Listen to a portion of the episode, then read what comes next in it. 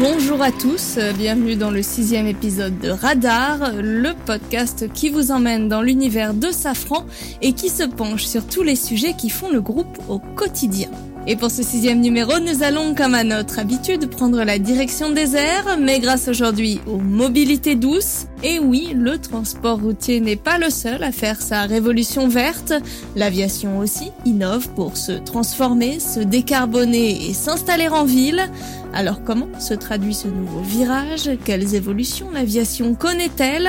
À quoi ressemblera la mobilité urbaine par les airs de demain? Hybride ou tout électrique À quoi ressembleront ces nouveaux aéronefs? Et pour en parler, nous avons deux invités aujourd'hui que je vais laisser euh, David qui est avec eux vous présenter. Bonjour David. Merci beaucoup Johanna. Effectivement, nous allons répondre à toutes ces questions avec nos deux invités du jour. Hervé Blanc, directeur général de la division Power de Safran Electrical Power à l'heure actuelle où l'on enregistre ce podcast, et Bruno Bélanger, directeur des programmes de Safran Helicopter Engines. Écoutez, je crois qu'on est prêt à la découverte des nouvelles mobilités aériennes. Décollage immédiat.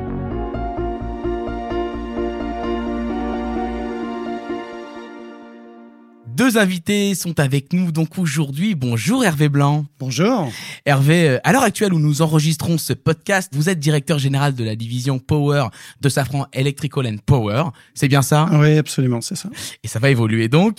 Et bonjour Bruno Bélanger. Vous êtes, quant à vous, actuellement directeur des programmes de Safran Helicopter Engines. Actuellement, c'est ça. Voilà, vous avez compris, tout ça va évoluer. C'est encore pendant euh, quelques jours, quelques semaines, puisque Bruno, vous allez euh, remplacer Hervé à la tête de la division Power chez Safran Electrical and Power. Racontez-nous ce qui va se passer. Je vais basculer de l'autre côté de la barrière. Donc juste quelques commentaires. Le premier, ce sera ma quatrième société du groupe. Donc après euh, l'avionique, les moteurs d'avion, les moteurs d'hélicoptère, l'électronique de puissance et les moteurs électriques. Tout ça pour souligner à quel point le groupe offre la possibilité de faire des carrières euh, riches et variées. Et donc s'il y a de jeunes ingénieurs qui nous écoutent, c'est quelque chose que je voudrais vraiment mettre en Une mobilité interne très forte. Et après, oui, euh, je connais Hervé depuis de longues années. Je suis très fier de le remplacer à la tête de la division. Il a fait un job admirable pour créer cette division de toutes pièces. C'est un périmètre challenging au eh cœur de la stratégie du groupe et donc je suis très fier de prendre la suite. Et Hervé, du coup, un nouveau terrain de jeu pour vous? Ben oui, après euh, 9 ans à la tête de la division Power, très très nombreuses activités, l'intégration de plusieurs sociétés, création de complètes euh, nouvelles lignes de produits. Il était temps pour moi, temps pour les équipes, temps pour la division de faire autre chose. Il m'a déjà remplacé quand on était euh, chez Sagem, Safran Electronics and Defense aujourd'hui. J'ai toute confiance, on se connaît extrêmement bien et la transition va être extrêmement efficace. Un changement dans la continuité donc. Merci à tous les deux pour ces précisions. Nous allons maintenant évoquer le sujet qui nous intéresse aujourd'hui, celui des nouvelles mobilités euh, aériennes. Alors histoire de planter le décor, est-ce que vous pourriez nous dire à quoi ressemblera le ciel de demain? Quelles seront euh, ces nouvelles façons de voler? Et est-ce qu'on va voir des taxis volants au-dessus de Paris pour les JO 2024 Ça, ça m'intéresse beaucoup. Dites-moi, Hervé. Bah, écoutez, avant de vous répondre sur les taxis volants, ce qui est sûr, c'est qu'on verra des choses différentes de ce qu'on a aujourd'hui. Hein. C'est tout à fait clair. Vous avez compris que l'aéronautique a un enjeu majeur qui est la décarbonation. Pour moi, c'est une question de survie de l'aéronautique et de son développement futur. Ça fait des années qu'on travaille sur la décarbonation et les solutions arrivent à maturité aujourd'hui et arrivent sur le marché. Donc le changement va être perceptible par euh, Tout un passager comme vous, euh, le grand public. Et ça, c'est vraiment fondamental. Alors ça va être progressif quand même. Parce que l'aviation, contrairement à l'automobile par exemple, a un problème très simple qui est le poids. Donc là, on a des enjeux de poids qui font que les solutions tout électriques, et en particulier la batterie, pèsent encore assez lourd. On va commencer par des petits avions, typiquement des deux places, des quatre places, donc des trainers, des avions d'entraînement, des avions taxi aussi. De loisirs, des choses comme ça. Voilà, exactement. Aujourd'hui, euh, autour des aérodromes, les gens ne veulent plus de pollution. Hmm. ni de pollution de bruit, ni de pollution émissions aériennes hein, de gaz. Donc l'électrique existe, l'électrique est capable de faire des avions euh, de 4 packs. Donc là, première chose qu'on verra. En plus, c'est facile à certifier ah. puisque ça vole un avion. Eh ben oui. C'est le gros avantage. Eh ben oui, effectivement. le euh, problème du taxi au volant que vous mentionniez, c'est que s'il y a un problème quelconque, il tombe. Ça tombe dans la, dans la rue, effectivement. Exactement. Je vous renvoie sur le premier épisode de Radar qu'on avait enregistré qui traite de ce sujet de décarbonation et qui est passionnant.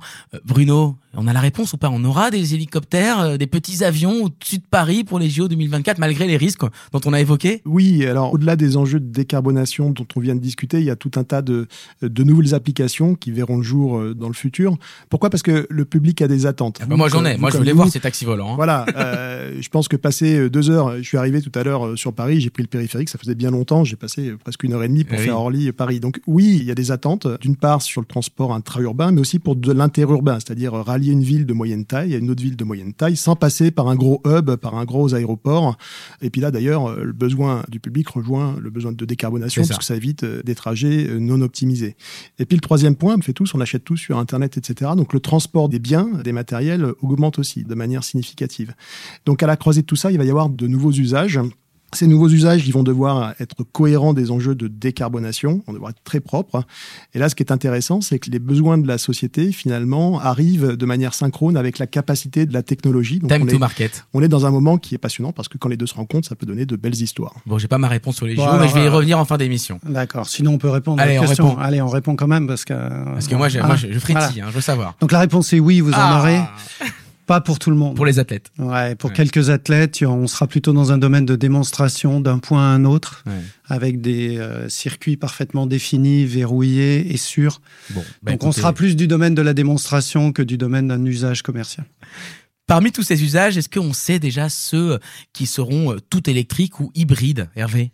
Les premiers euh, tout électriques seront les plus petits avions. Maintenant, il ne faut pas négliger l'importance de l'hybridation. L'hybridation est vraiment fondamentale. Donc, on travaille euh, sur des solutions électriques pour des petits avions, mais aussi sur de l'hybridation.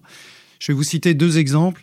Sur le régional, on imagine aujourd'hui que de mettre un moteur électrique à côté du moteur thermique, fondamentalement, hein, pour aider le moteur thermique, l'accompagner dans les phases critiques, ça devrait nous permettre de gagner environ 40 à 50 de consommation de kérosène. Donc, c'est évidemment très Oui, important. c'est colossal. Autre élément euh, fondamental, le programme RISE qu'on développe avec nos collègues de Safran Aircraft Engine et GE sur l'hybridation du moteur thermique, du futur CFM, hein, Bien tout sûr. simplement. On va incorporer dans le moteur thermique des moteurs électriques. D'accord. Et ça, ça va permettre d'optimiser le moteur thermique et de réduire la consommation à l'horizon à peu près de l'ordre de grandeur de 30%. Est-ce que vous pourriez nous expliquer, Bruno, euh, les différents concepts d'hybridation pour qu'on comprenne bien hein, ceux qui sont développés aujourd'hui chez Safran? En fait, il y a trois modes d'hybridation euh, tout simples. Il y a ce qu'on appelle euh, l'écommode. Grosso modo, pour faire très simple, c'est exactement ce que vous avez sur votre voiture. Quand vous arrêtez au feu rouge, euh, votre moteur s'arrête automatiquement. Et puis quand vous avez besoin de redémarrer, ça se fait aussi euh, de manière très fluide. Sur les hélicoptères bimoteurs en phase de croisière, on va avoir la capacité de mettre un des deux moteurs en sommeil et de le redémarrer grâce à l'apport de l'énergie euh, électrique avec un moteur qui est à la fois suffisamment puissant mais surtout extrêmement fiable Mm. pour pouvoir redémarrer dans un laps de temps très court Très lorsque court, bah le oui. pilote a besoin de puissance. Parce que vous imaginez bien que s'il a besoin de puissance et qu'il en a pas, c'est un petit peu compliqué. Ouais. Donc ça, c'est le premier point. Le deuxième, Hervé l'a cité, c'est euh, ce qu'on appelle le boost électrique. Donc la capacité de disposer d'un apport de puissance électrique sur une période de temps donnée. Ça peut être sur une turbine, ça peut être sur euh, un rotor, euh, ça peut être aussi sur un, propulseur à hélice sur le monde des voilures fixes. Et puis le troisième, bah, vous le connaissez, c'est les applications multirotors, donc ce qu'on appelle les VTOL, les appareils à décollage vertical, ou les STOL, les appareils à décollage horizontal mais sur une courte distance. Là, on a la combinaison d'une batterie, d'un turbogénérateur qui alimente un réseau de moteurs électriques. Donc c'est ça les trois, Les les trois- trois grands trois modes d'hybridation euh, dont on dispose à la maison. Avec une collaboration, du coup, d'après ce que je comprends, hein, entre euh, Safran Electrical and Power et Safran euh, Helicopter Engines, comment ça fonctionne ce travail euh, à deux voies Bah, écoutez, ça fonctionne très bien. Euh, une solution hybride, on a la capacité en sein du groupe à développer la solution complète à partir des produits électriques que Safran Electrical and Power euh, développe. Donc, on développe des moteurs électriques qu'on appelle Ingenius. Toute référence euh, à un vocabulaire anglais est évidemment euh, totalement fortuite. On développe ensuite des générateurs qu'on vient assembler sur une turbine de Safran Helicopter Engine. La turbine fait tourner le générateur et le générateur produit de l'électricité, quoi, tout Hmm, simplement. D'accord. On développe aussi des batteries, donc Genius Pack. Et puis, il faut pas oublier que tout ça, c'est un réseau électrique à très forte tension, 800 volts à peu près, qui a des enjeux de sécurité aérienne, de sécurité des personnels extrêmement fortes. Donc, on a aussi toute une gamme de gestion de cette énergie qu'on appelle Genius Grid, comment gérer le système complet. Donc voilà les types de produits qu'on développe. Sinon, sur la façon de travailler ensemble, on travaille en plateau. hein. On a des plateaux où nos équipes sont communes, Helicopter Engine, euh, Electrical and Power, ou Aircraft Engine. Je parlais de Avec CFM tout à l'heure. Voilà, exactement. Hervé, comment vous travaillez aujourd'hui pour relever ce défi de l'aviation du futur? Quand est-ce qu'on pourra utiliser ce genre d'avion ou d'hélicoptère dans notre vie quotidienne Alors, trois grands piliers, je dirais, pour répondre à votre question. Le premier, l'innovation. Je vous parlais tout à l'heure des enjeux masse et des enjeux spécifiques à l'intégration électrique sur un avion. Donc il faut beaucoup d'innovation. Il faut des produits extrêmement légers, extrêmement safe, donc sûrs. Donc premier critère, innovation. Deuxième élément absolument fondamental, la certification. C'est une barrière mm, énorme pour l'aviation. Si vous prenez un moteur industriel et que vous essayez de le mettre sur un avion, il marchera pas. Hmm. Tout simplement pour une raison simple, si votre moteur tombe en panne ou se met à brûler quand vous êtes dans l'industrie ou une automobile, vous arrêtez le système, vous sortez, vous éloignez. Un avion, c'est un peu plus compliqué, vous l'imaginez. J'imagine bien. Donc les contraintes de certification sont toutes particulières. Puis enfin, le troisième élément, tout ça doit quand même se faire avec des volumes importants de production, un niveau de qualité fondamentalement euh, plus élevé et aussi des coûts très maîtrisés.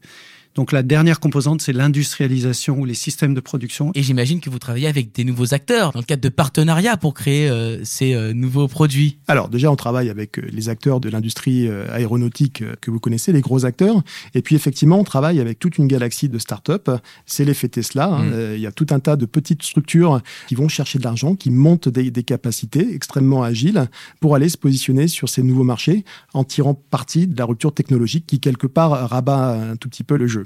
Il faut aussi que nous, on soit euh, tout aussi agile, euh, en déséquilibre, euh, très rapide. Donc ça impose des méthodes de travail différentes, des plateaux agiles sur les phases amont, des plateaux intégrés avec nos clients. Mais en fait, il faut pas du tout opposer les deux mondes. C'est complètement complémentaire et il faut tirer le parti des deux. Donc garder la flexibilité, l'agilité de ces nouveaux acteurs et puis en même temps garder ce qui fait notre ADN, c'est-à-dire la capacité à certifier des objets aussi complexes que ceux dont on parle parce que la safety sera le key driver numéro un. Alors, quelles sont les prochaines étapes dans tous ces projets, Bruno? Alors, les prochaines étapes, c'est voler et certifier. Voler et certifier, voler et certifier. Donc, il faut qu'on démontre la technologie et derrière, il va falloir qu'on la certifie. Côté Electrical and Power, on est en plein dans la certification de notre premier moteur électrique. Donc voilà, euh, c'est là, on va vraiment devenir le motoriste dont je parlais tout à l'heure. Donc, l'Enginus 100 qui va voler avant la fin de l'année et qui sera certifié au milieu de l'année prochaine fondamental de le certifier parce que ça nous permet de définir avec les agences de certification européennes et américaines le référentiel de certification. Exactement, les normes. Et celui qui définit les normes, vous imaginez bien, il a un coup d'avance. Exactement. C'est le bon moment pour le faire. Voilà, exactement. Donc même si on commence avec du 100 kW, demain on l'utilisera sur les plus fortes puissances. Et puis le deuxième étape fondamentale chez nous, c'est la mise en place du système de production dont je vous parlais tout à l'heure. Donc on a toutes les machines automatiques clés qui arrivent en 2022 et on aura une ligne complète de fabrication automatique de nos produits, nouveaux produits électriques euh, en 2023. Merci beaucoup Hervé Blanc, merci beaucoup Bruno Bélanger d'avoir été nos radars du jour. Quant à nous, on se retrouve très bientôt pour un nouveau numéro de Radar.